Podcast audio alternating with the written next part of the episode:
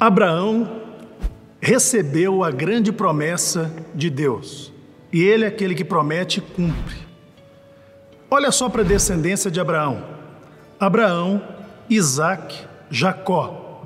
O seu neto Jacó teve uma experiência de entrar em luta corporal com um anjo. E aquele anjo olha para Jacó e diz: Olha, Jacó, como um príncipe, vou repetir, como um príncipe lutaste. Olha só, um anjo enviado pelo Senhor reconhece a marca da realeza colocada sobre a família de Abraão na pessoa de Jacó.